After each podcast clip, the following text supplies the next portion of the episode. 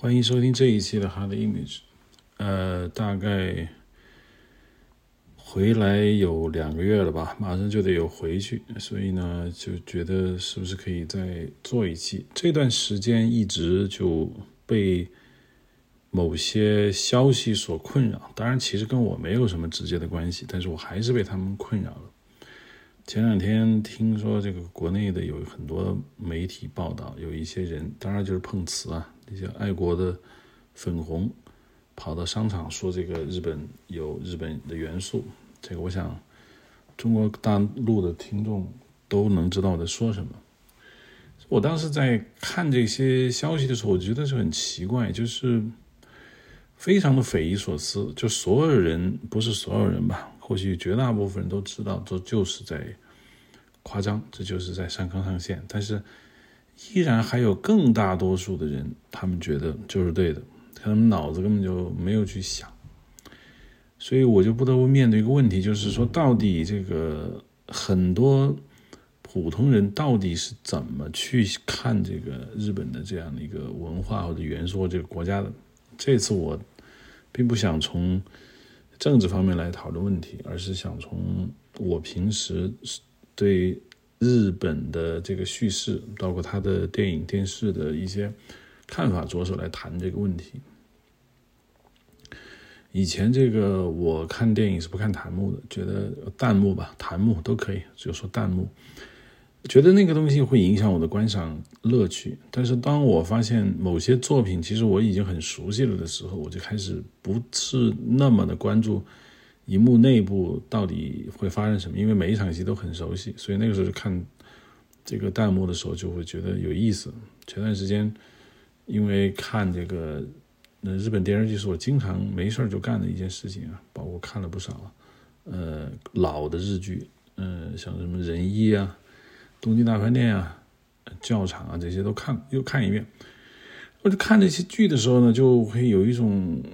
特别的感觉就是那在那个弹幕里面会形成一个很有趣的一个现象，就是他们在说，你为为什么这个日本的电视剧里面会经常出现一些很大段的说教，然后是那种价值观的高能量的这种高强度的这样的输出，具体每一场戏他说什么呢？可能是不一样，但是他有一些共同点，就是说。嗯，他们就会在这个那个影视剧借助主角的口说：“我是拼了命才活在这个世界上的，我要为他人做什么？我要这个拼命的活下去，然后要要反正要活下去。”嗯，说是我的赌了我的命要做这件事情，就是日本电视剧里面经常出现要活下去的这样一个主题。这个活下去对于中国观众绝对是不陌生的。像看《活着》的时候，我们觉得大家都是中国人，要像牲口一样的活着，活下去。当我们看到日本的这种活下去的时候呢，会产生一种错觉。这种错觉可能是会觉得，嗯，他们的社会其实跟我们是一样，都是一个东亚社会。东亚社会可能从文化基因上很像，就是人，呃，是个等级社会。那么处于底层的人呢，当他们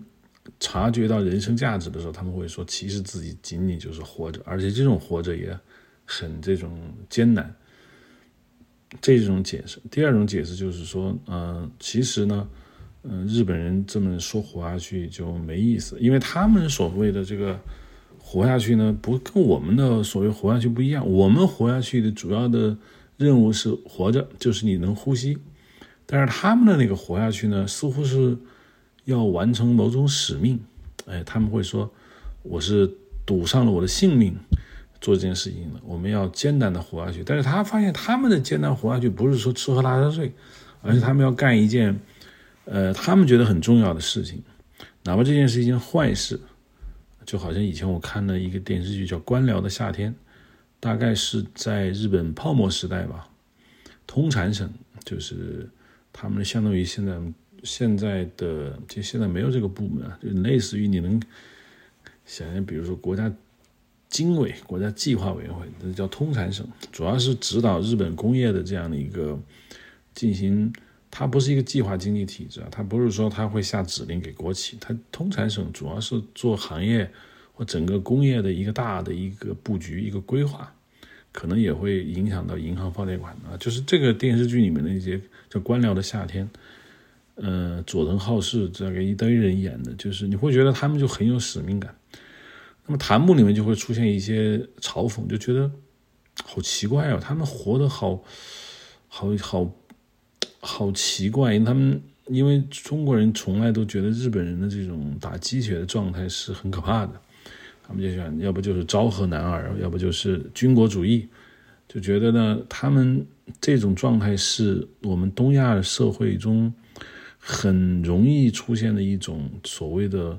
呃为着某种呃价值观活着，为着某种嗯理想活着，叫舍身取义。但是我们又觉得这种舍身取义有高度的危险性，又觉得其实是不敢做，我就放弃了。但是从孔子一派的道统到现在，到历代大儒都要求你为民请命，但是你又不做，那你其实从文化上是有一种缺失感的。所以当在荧幕上看到别人去做的时候呢，其实是有种负罪感。那这种负罪感很浅层，那这种负罪感。既算是浅层，它也影响到你的心灵，所以我们就会有一种躲避感，就是说，哎，不要去，不要去触碰这些东西，不要在荧幕上用一种说教来强迫告诉观众，你没有为民请命，你没有活得有价值，你活得浑浑噩噩。你看看这些荧幕里面的英雄，他们活的是多么的有价值。所以，当荧幕的英雄里面开始慷慨陈词的时候，那观众。就会有一种反感。那么以前没有弹幕的时候，可能没办法发作。现在有弹幕了，那好了，他们就在弹幕会说：“怎么会这样？怎么会一个个打鸡血的？”我最烦这种，呃，道德说教，最烦这种所谓的就是虚假的这种打鸡血的状态。这是个非常那个普遍的一种现象。好，所以这一期的这个哈雷秘籍主要谈论的话题就是。日式叙事中的说教，这期不会谈太长时间。我觉得像以前有些音频大概长达一个多半小时、两个小时的，这太长了，这可能也就说个四十分钟不到吧。就是日式的说教是我一直很想说的一个话题。那么今天就是把我的很多想法呢，就给整理出来。因为从弹幕里面我看到了很多人的这种不满情绪，我觉得他们这个不满情绪啊。集中表现在一种，就他们认为很假，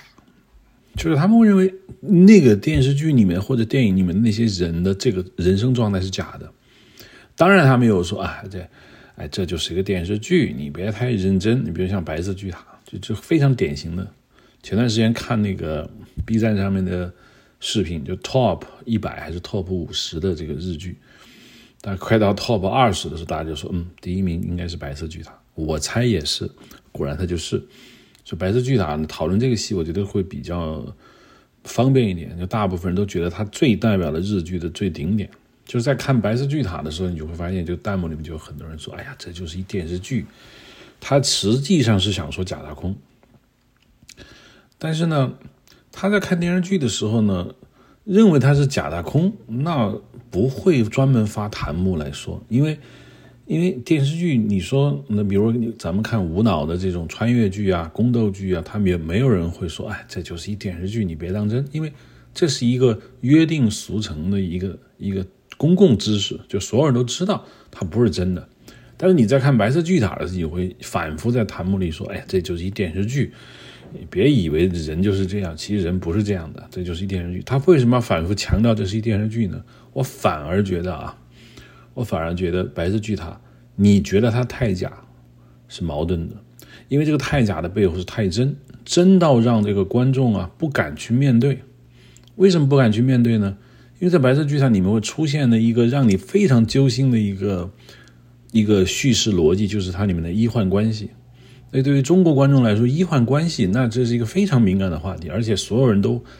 其实我觉得挺紧张的，因为你的家里人或或许你自己。那总有一天可能会进医院，你就要遇到这种医疗上面的一种道德伦理，就是在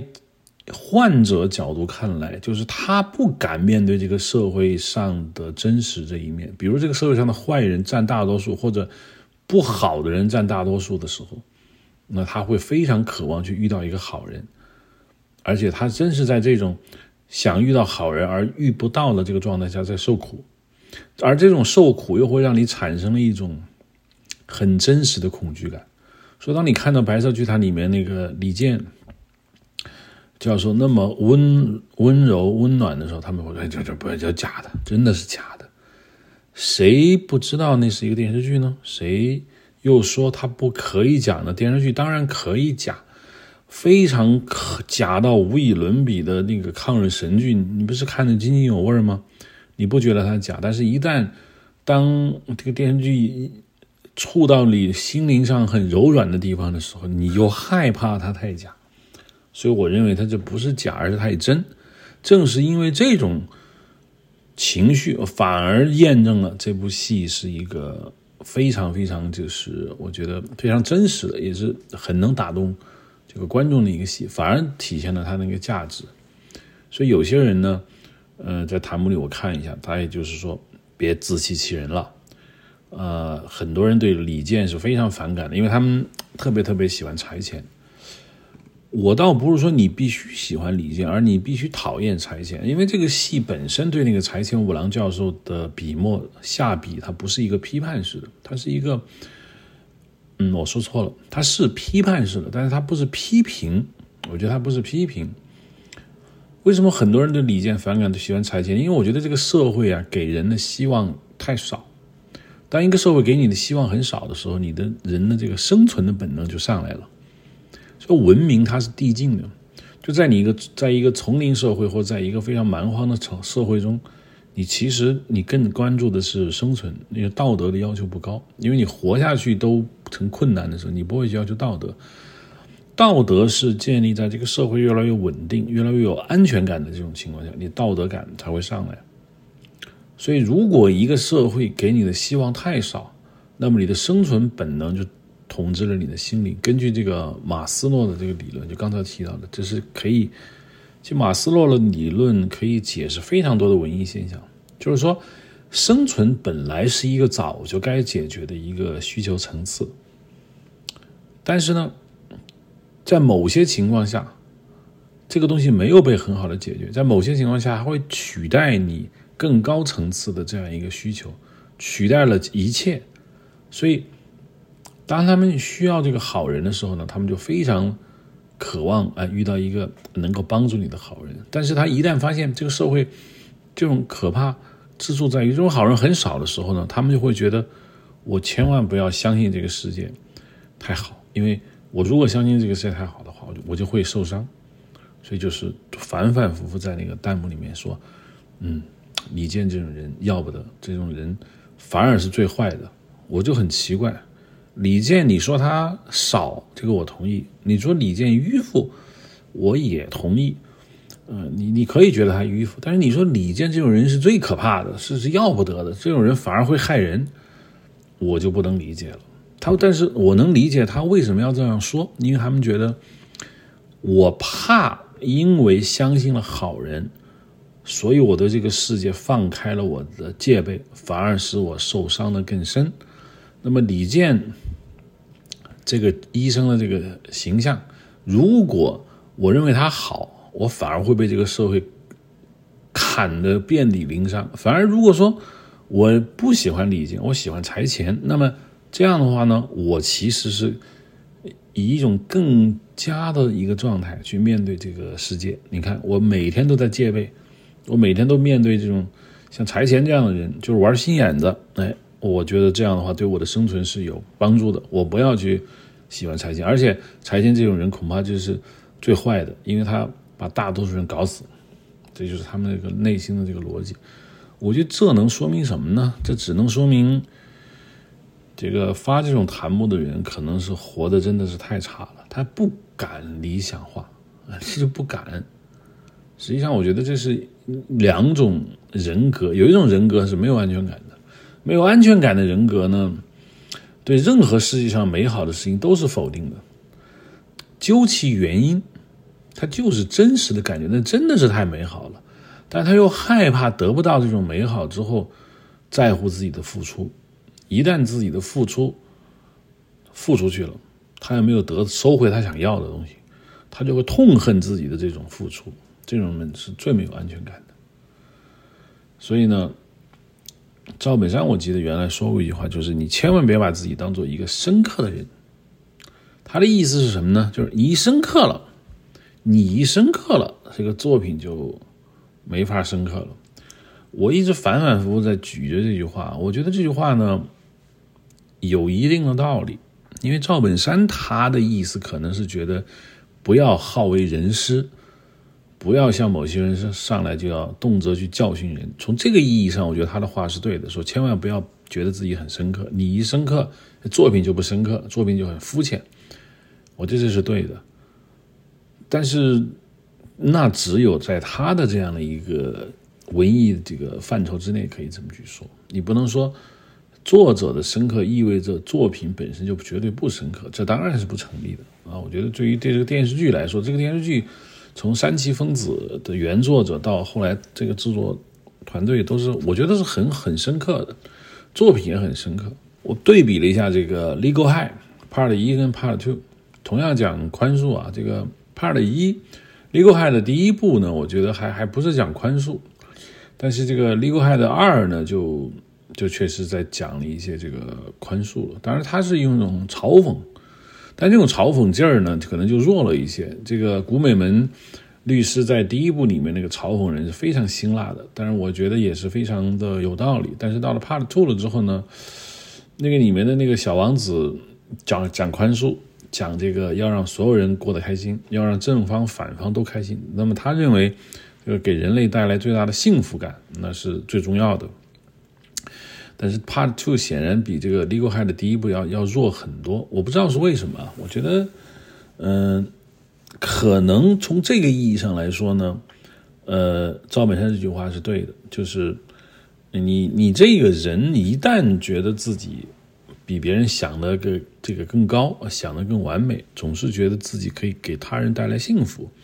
那么你本身你其实是很肤浅的，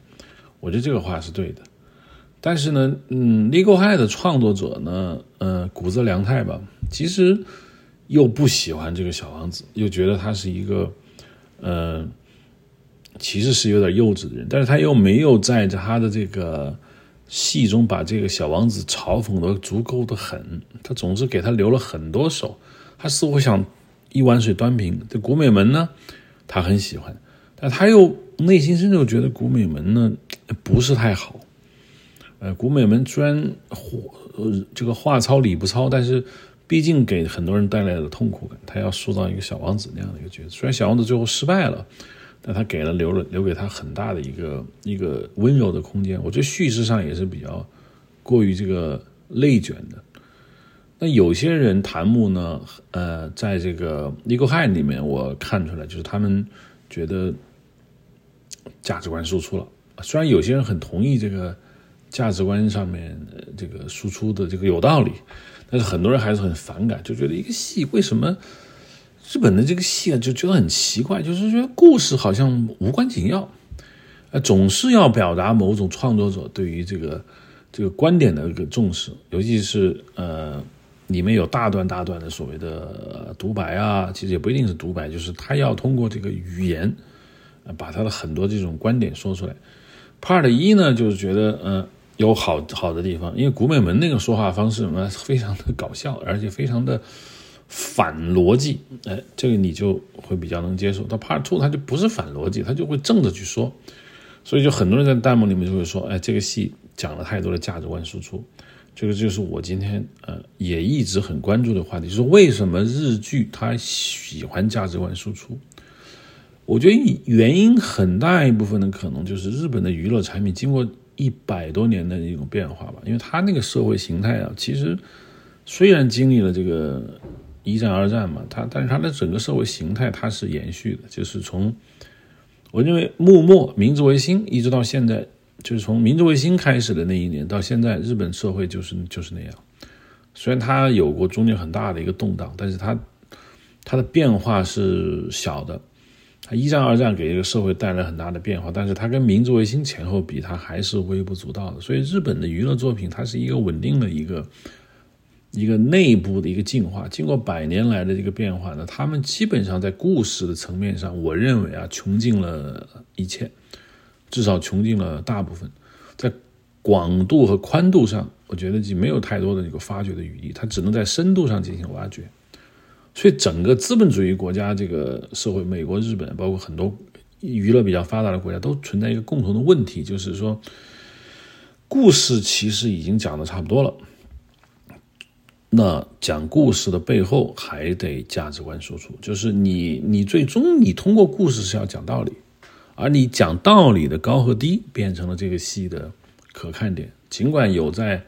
故事层面上还有可挖的这个余地，但是那是。面对那些最顶级的创作者，他依然还可以在故事层面上进行挖掘，但是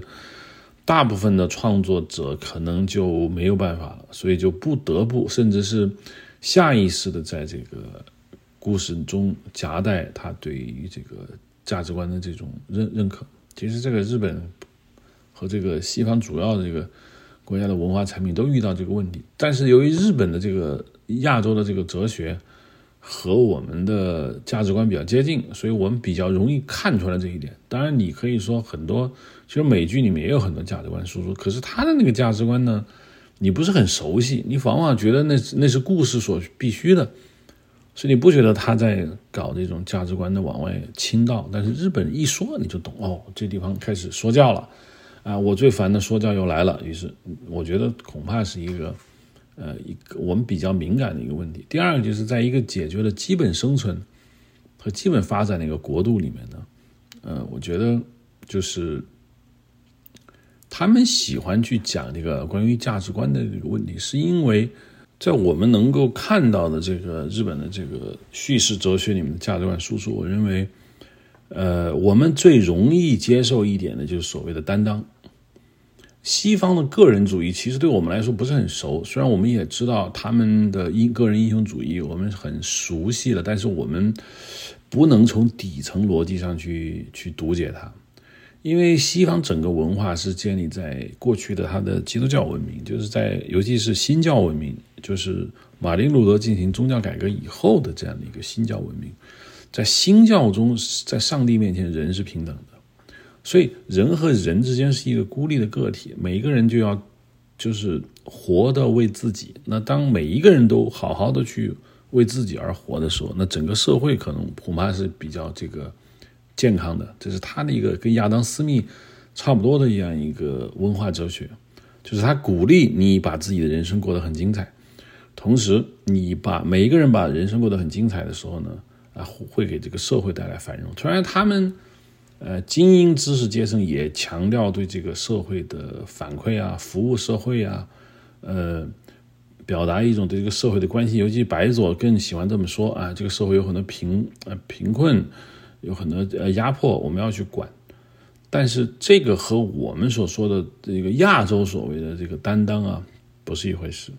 我们这个担当是前提条件就是你得牺牲自我。就是在西方，一个慈善家他可以很有钱，哎，他把钱捐出去，说你看我成立一个奖学金，那么大家都来上学，我成立一个医疗基金，我们来治病。那他不会说，我必须过苦日子，否则我就不叫做回馈社会。我照样，他他们就是这样，他各样过富豪的生活，只不过拿一部分的钱出来做事情，他没有任何道德上的那种负罪感。但在亚洲，你什么叫做担当？就是你得。你得先把自己过弄惨了啊，是这么回事，所以这是不一样的。所以呢，不是西方的个人主义，那我们当然就不是很熟。那在日本的这个叙事里面，他强调这个责任感，包括使命感，包括我刚才我提到这个官僚夏天，我恐怕是集体主义在这个现代社会中的那个变体。无论是这个中国也好，这个像日本也好，在这个整个这个东亚社会中的人是属于共一个。一个一个的小共同体的，这个小共同体不是整个国家这个体制，他就是他要求你呀，为这个组织、为这个集体做出自我牺牲，这样的话，这个集体呢才有这个战斗力，呃，就是我们说的这个生存。但如果你是一个想把自己活得更精彩的人呢，那我们这个集体就会受损。所以从整体上来说呢，呃。集体主义在我们这个亚洲人的心中是根深蒂固的。像《官僚的夏天》这样一个戏呢，为什么你就会会有一种昭和男儿的那种感觉？就是因为日本的那个现代，你觉得日本是一个很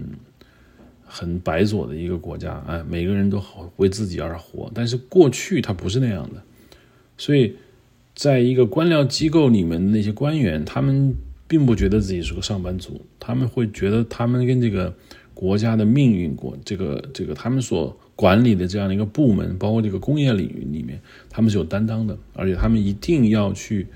为这个为这样他们所熟悉的这个群体去贡献。这是一个可能在过去这么多年下来，这是他们的一个集体的一个思维模式。到了现代社会，它被拿来去用，觉得是一个非常好的东西。相比那些。所谓的宅男啊，躲在家里只只愿意干自己的事情那些人，那这些人可能让你给人更感动。他是一个集体主义在现代社会中的那个变体，包括这个我说《浪客剑心》，《浪客剑心》那个戏呢，看完之后，我对佐藤健的这个剑心飞孙剑心，我我很喜欢，但是他的价值观就有一点奇怪，就是在《浪客剑心》里面呢。一定有一个英雄或者一个超能力者吧，就像剑心这样的，就横扫一切的剑客，最终他要放弃一切。他在电影中，他要解释他为什么放弃了这一切。他不再呃像过去那样是一个拔刀子、拔刀斋那样去斩人、砍人。他把刀啊，他要反刃刀，他不要去杀人。他为什么要这样做？他因为他说。用他自己的嘴说，他又要守护的东西。我是赌上我自己的性命，要去守护他所重要的东西。这，我认为过去啊，日本武士他要守护的东西是他的领主，是他的一个藩主的这个，就他作为家臣，他要去用他的忠诚，用他的性命去维护他的藩主的利益。这是一个武士的精神的一个一个体现。但到了现代社会，也就是《浪客剑心》所拍摄的这个。两千年以后的这样一个社会的，你不能让浪客剑心还说这样的话，就是我为了我的主人要怎么样，像中城帐啊、白虎队那样的那样去说，他就说那我要守护东西就是普通人，这在日剧中是一个非常常见的主题，就是我要守护普通人，这些普通人无论是他自己的家人，还是普普通通跟他没有血缘关系，跟但是他跟他处于同一个社会形态的人，他们都要去守护。我认为啊，我认为这种守护呢，实际上是过去武士精神的一种转移。因为武士精神，它并没有不存在，它还在那里，但是它不能适应于现代社会的这样一个解读。那么就把这种武士精神中的所谓的集体主义的自我奉献，把把它演变成他要去保护现代社会所看重的东西，也就是白左所看重的东西，就是普通人。所以在《浪客剑心》里面就会说。呃，我要守护他们，包括浪客剑心的这个那个收养的小孩儿，呃，他的那些女朋友，呃，就是要赌上自己的性命去去去守护。所以整体上说，日本武士阶层过去是受到了王阳明的这个阳明心学高度的影响。他们阳明心学有一个很重要的一个特点，就是你要为自己的人生的存在寻找一份理由。过去中国文人呢？是讲这个，呃，人是要活在天地之间，要有使命感。但他的要求，他的目的，他是给这个，呃，所谓的高阶的这个文人。因为高阶的文人，你之所以要为天地立心，为百姓立命，是因为你拥有这样的一个知识和文化。反而从某种意义上来说呢？他假定这个东西，这个要求是给少数人的，大部分人不需要有这种要求，因为你没有到那个文化上的高度。他把这种为天地立心作为一个少数人所拥有的一个不能叫特权啊，就是它是一个少数人的品质。但到了王阳明那个时代呢，恐怕就就不是了。王阳明并不讲什么，他要当呃圣人，他要领导谁谁谁，他要领导一切。嗯，他只是觉得，就是说，嗯，你要要有自己行为的目的性。然后作为一个人，你活着意义是为什么？过去呢，孔子家族讲述的是你要为你的这个所谓的社团吧，就是你的家族做贡献，你的整个的，尤其是男人的那个生命的定位，包括你的整个人生的价值，是体现在你如何为你的家族、为你的宗族做贡献的角度上了。那么作为高阶文人，那你的定位是问你在如何怎样为君王、为这个国家去做这个贡献，它是一个实际上是把你贬低了，虽然把你抬得很高，看上去把你抬得很高。啊，你如此之重要，但说句白话，你是工具，还是个工具论？就因为你能干这些事情，所以你重要。万一你不能干这些事情呢？那你就不重要了，对吧？所以它是个工具论。但到了王阳明，他不是那么回事。王阳明觉得，人活在这个世界上本身就是一种一种存在，这个存在的理由是比存在本身更重要。王阳明要求你为你的人生存在找一份理由，那受王阳明心学高度影响的这个日本的这个武士精神，有时他也要找，他不一定能找得到那么准，但是他也要找。那么是过去他像中国的古代传统的一个儒家文化所熏陶下的一样，他他要为这个老百姓去立命吗？他没有，因为武士不为了不替老百姓着想，他要为这个国家着想吗？他也没有，因为日本不是一个。一贯制的中央集权国家，他的这个藩主还是有很大的独立权，所以武士并不是直接去效忠天皇，武士也不一定直接去效忠那个德川幕府将军，不是的，武武士只效忠他的顶头上司，就是那个藩主，坂本龙马那样的人，武士半平太这样的人，他只要效忠你的土佐藩的藩主就可以了，这是典型的一个欧洲社会形态，但是。整个社会不断在发展，到了明治维新以后，日本已经变成了一个呃中央集权的这样一个一个体制。那么武士的这一整套的这个一个模思维模式要把转换过来，变成了一个像呃为为天地立命、为百姓立呃请命的这样一个状态。但是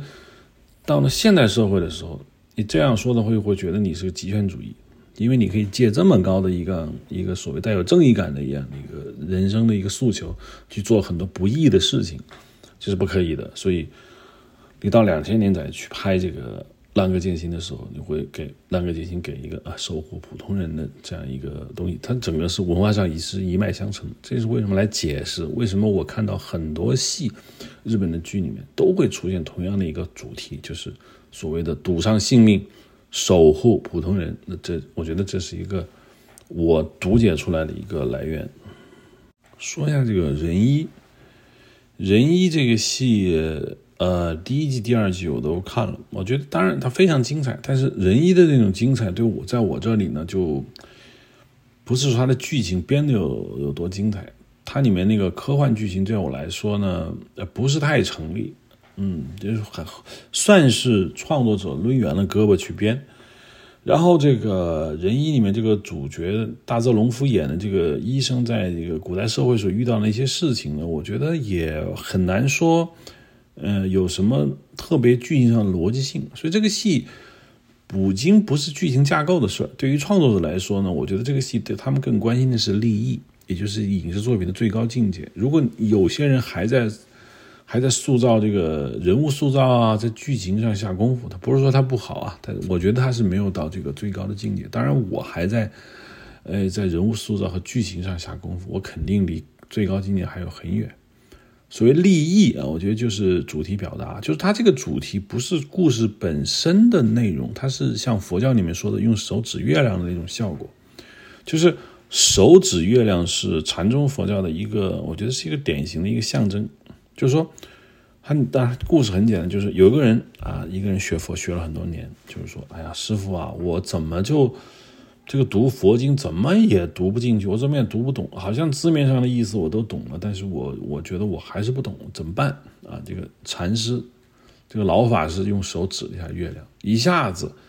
这个提问者就顿悟了。那为什么他会顿悟呢？这就是用手指月的意思，就是说，佛经就像这个手指。手指月亮，你关心什么呢？你关心那个手指吗？你当然不关心，因为你你看的是个月亮，但是月亮离你远还是佛还是这个手指离你远呢？当然是月亮离你很远，所以你能抓得着的，你能摸得着的是那个手指。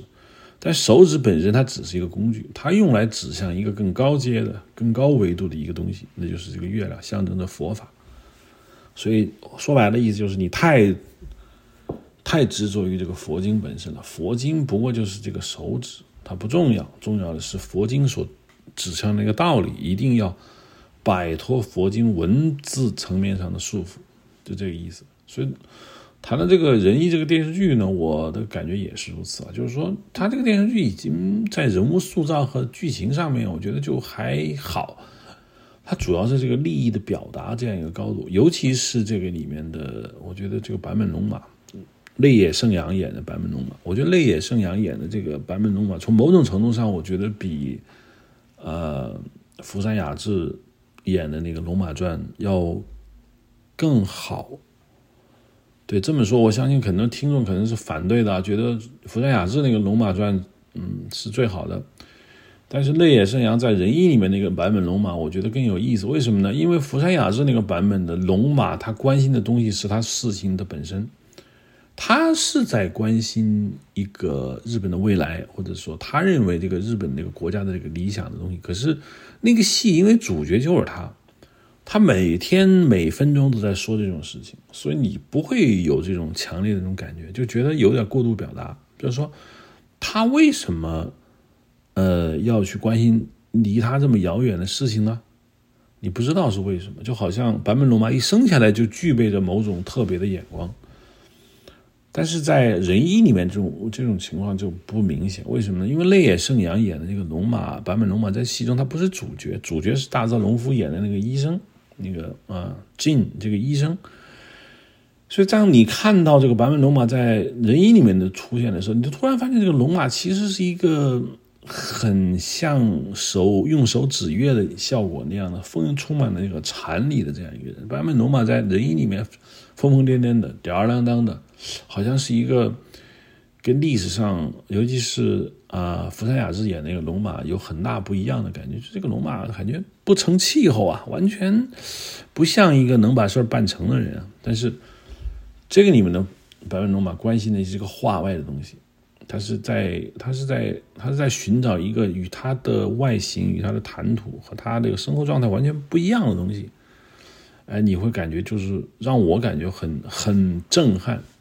就他所关心的东西，从跟他的人人他那个个人的外表有非常大的一个反差。但是关心那个画外，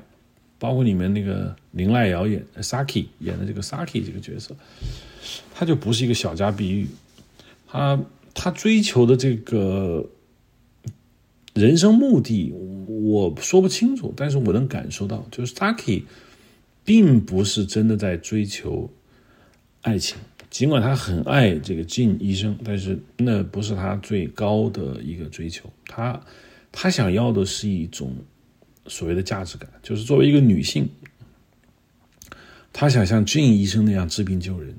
她想体验一个医生去治病救人所给她带来的巨大的这种成就感。Saki 想要的是这个，可是她又是个女人。而且她是一个长得很漂亮的一个女人，而且她又爱这个金医生，这个医生又爱她，她就不得不面对一个问题，就是她这个爱情她必须要开花结果，但是她又开花结不了果，因为什么呢？因为这个医生是穿越来的啊！没看过这个电视剧的就不要再听了啊！这个医生是穿越过来的，他已在在这个他在这个未来的日本，他就是有恋人的。而且他一定要回去，所以如果你在这个地方你跟他谈恋爱，那他回去之后他就属于脚踩两只船。虽然在两个时空，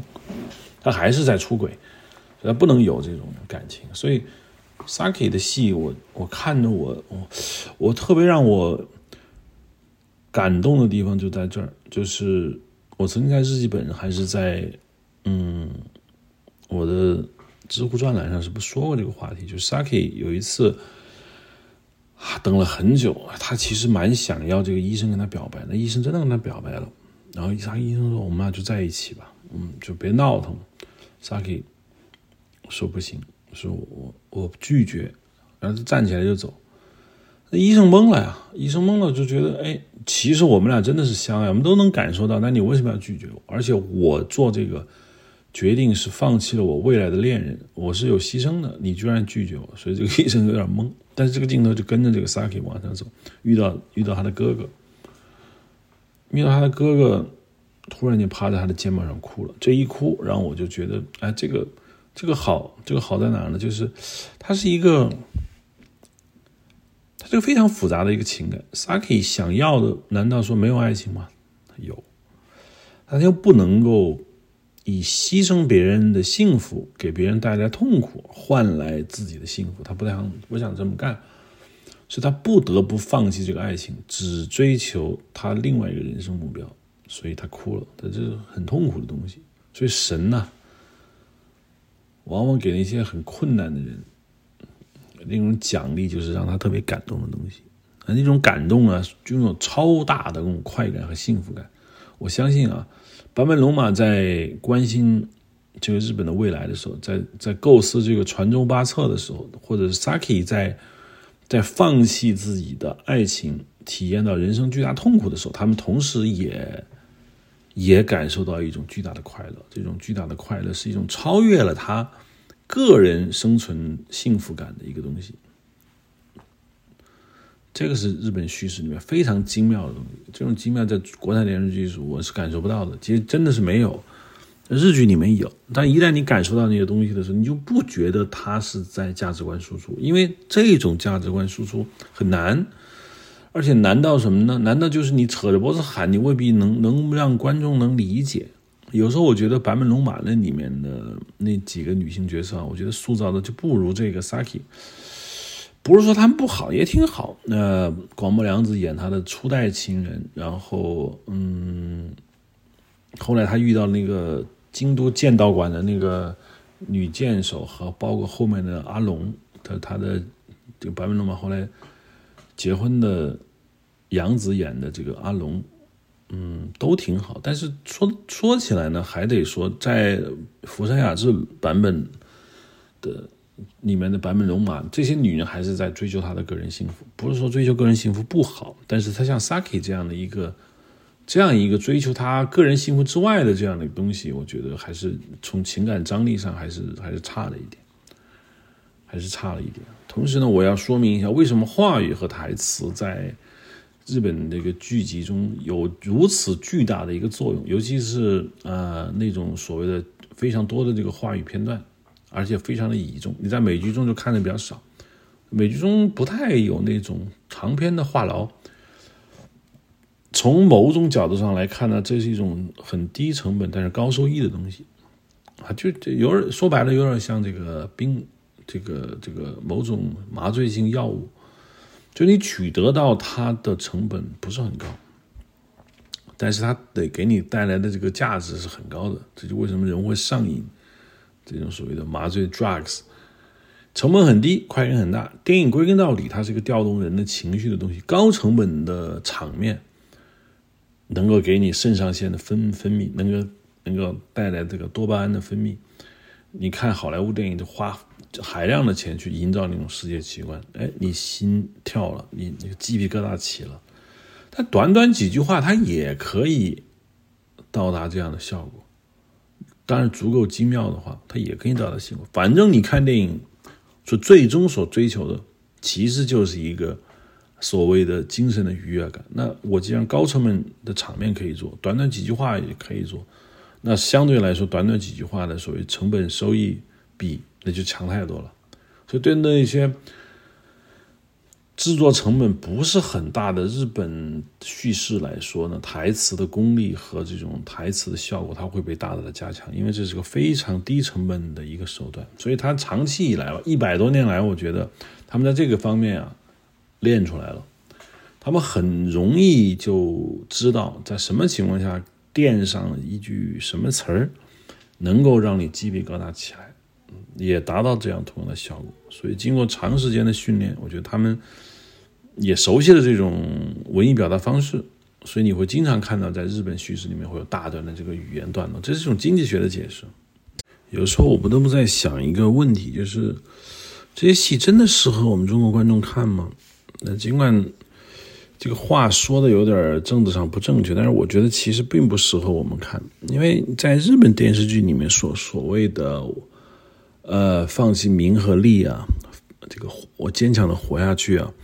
嗯，我觉得那那那不是说给我们听的，因为对于他们来说，他的生活还是有退路的。对于日本人来说，我觉得生活是有退路的，他不是一个 hard 模式的一个社会，所以他说，啊，我要放弃名和利，其实。他还是可以放弃的，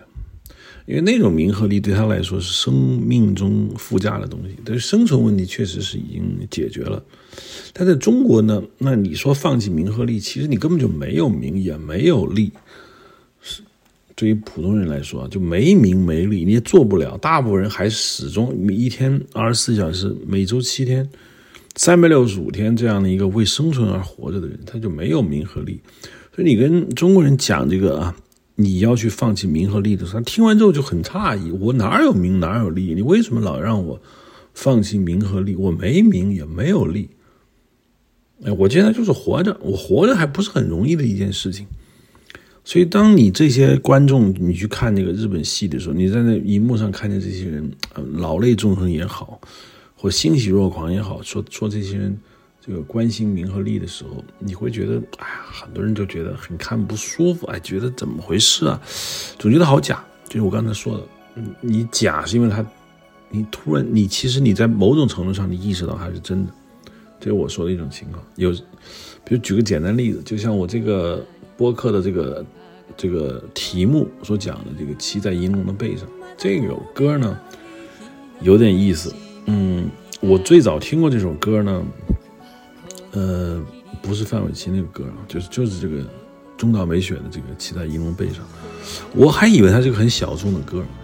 因为他那个电视剧我看过，那电视剧讲一个小岛的医生啊，到了岛上发现这个岛的这个医疗环境很差，然后他就住到这个岛上，呃，几十年如一日给这个小岛这个人民带来了这样幸福吧。这个在中国电视剧它是不会拍的。哎，你们说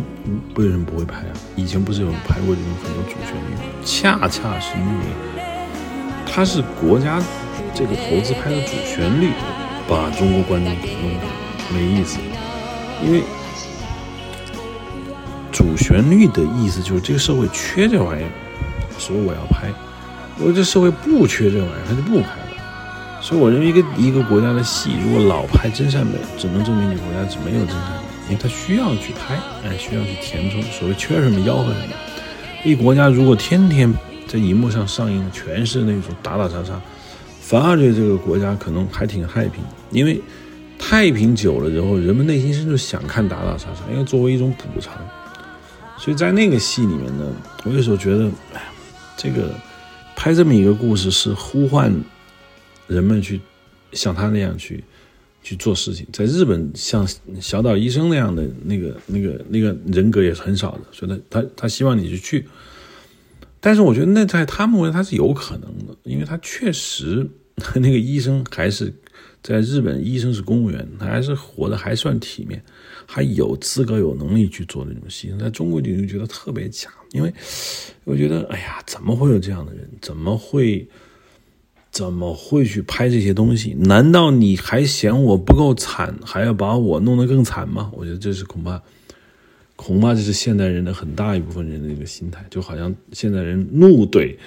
呃，什么白岩白岩松吧、水均益这些人的这种谈话，或者怒怼这些所谓的统计局这些人讲话，他就觉得还有怒怼所谓的呃要加班文化，这个九九六福报。那所谓大部分人只觉得自己已经够惨了。不要在荧幕上再去宣传苦难，不要在荧幕上再去宣传自我牺牲。所以从这个意义上来说，其实日剧它不是给我们看的，因为人家并不易，他并不需要牺牲。他这种牺牲是建立在你有兜底的情况下，你去做一点牺牲。所以那个电视剧给我当时看的时候，我就是那种感觉。当听完那个那首歌《骑在银龙的背上》的时候，哎，这首歌真的很好听。后来有一次去杭州，我们跟一大堆朋友，嗯，在杭州。那边拍一个小东西，然后从山上下来，要开大概两个多小时的一个山路的，就没事干，我们就说那点歌吧，反正那手机客户端听啥歌都有，哎，每人点一首啊，你你点，我就在手机上找这首歌，然后放。哎，我一个朋友，他说我要听《骑在银龙的背上》。哎，我一听，哦，你也喜欢？哎，回头他点点头，嗯，我喜欢。我们俩就会心一笑。所以我就是泛起了很多年的这样的一个记忆，就是这首歌重新回过来听，听这首歌啊，就不得不去讲这个所谓的是范玮琪吧？我现在不是很清楚，反正国内有一个版本。嗯，我听我看了这首歌，我觉得虽然很多人是是说，哎，不要诋毁啊，这个所谓汉语版本，不要无脑吹日语原版，你们。不要去搞这种高低对错的评价，但是从这首歌，我还是觉得中岛美雪的那个原来那个歌的意境、立意还是高了太多。因为确实，你能从那种歌里能看出来，就是他们的道德说教是为什么？他们的道德说教是因为他们摆脱了某些东西，他们到达了某一个新的境界，所以他说我要去做那种事情。但你从我们现在这个这个汉语版这个歌，你发现你还在谈希望，还在谈所谓的。我看看这首歌台词说什么。这歌词去有据某些人说啊，好像是考生写的这首歌，我不知道这首歌充满了这种汉语歌词的肤浅，什么。启航啊，梦想啊，渴望了，天堂了，要去的地方啊，就是我不知道在说什么。这种歌词你把它稍微换一下，其实可以变到很多很多很多很多别的那个歌里面。当然，很多人可能第一次听这个歌被感动的人，绝对反对我这种说法。但是这个歌词的利益确实是太低。你看，反而去看它原本来的日本日本日本歌词，我觉得大家那种理解我的那种想法。我现在作为收尾，我只想说一句，就是这两首歌的不同的境界，反映了很大的一个问题，就是我们的歌最终只会很浅层的去说一些片谈话，什么走的向远方啊，呃。什么拥有隐形的翅膀，把眼泪种在心上，开出勇敢的花呀，什么的，用轻快的步伐，很片段化，因为他不相信真的存在这种东西，所以用一种很肤浅的台词，或者是用一种很其实很不着调的词，反映了一个什么精神世界呢？就我根本就不信。既然我不信，我又要说这事儿，那我就干脆用一种。说句实话，我不上心的状态，也不是不上心这个词用的不准，就是用一种其实我连我自己都要保护自己的一个状态去写这首歌。这这这个东西本身我不相信它，所以我用一堆我觉得用一堆很肤浅的台词来保护自己。你不能把这个歌写的太实。我觉得日本的这个戏中的说教味儿啊。是东亚社会一个很很标志性的一个东西，在美剧里面可能说教味儿比较少，啊，这个到时候可能另说。但是日本电视剧里面这种说教味儿呢，我觉得它是一个非常有意思的一个特点。我现在并不是说我就支持他，哎，我觉得这样就最好，你们都得向日本这电视剧学习。我觉得也不是，我刚才已经解释过了，这是一种经济学上的一种省成本的一种办法。但是省成本，国产剧为什么？原本也要省成本啊，TVB 拍戏也没钱，为什么不用这种方法？所以经济学的解释它不是一个唯一的解释，它还有内部还有很多别的需要你解释的地方。我认为最好的解释还是我之前反复提到一句话，就是凡是温饱线已经跨过的这个国家，凡是在基本生存解决的一个国家，它的文艺作品必然去谈价值观。只不过这种文艺作品谈价值观。在初级阶段，也就是亚洲，像韩国啊、日本这种，在亚洲这种初级阶段的这个文艺作品，它像发现新大陆一样，找到了新的创作的快乐，就是所谓的价值观输出，所以他就疯狂的用。那到了可能英美啊，可能人家又到了更高的境界，他找到了更新的一种一片新的大陆，所以他就不会把这种价值观，包括说教啊。这样做这么高强度的输出作为他的快乐源泉，我觉得就是这样。好，谢谢收听，欢迎大家收听这个哈德美姐。现在我还是推荐大家在这个小宇宙上去去评论，有时候我会看这些评论。我想以后对针对小宇宙的评论，我会做一些回应。当然，其实也可以在荔枝上也可以搞，荔枝现在也收权了。那我有时候我会也也会去荔枝上看看有没有大家的评论。同最正宗的收听方式还是在 IPN 多的 LI 上下载。谢谢。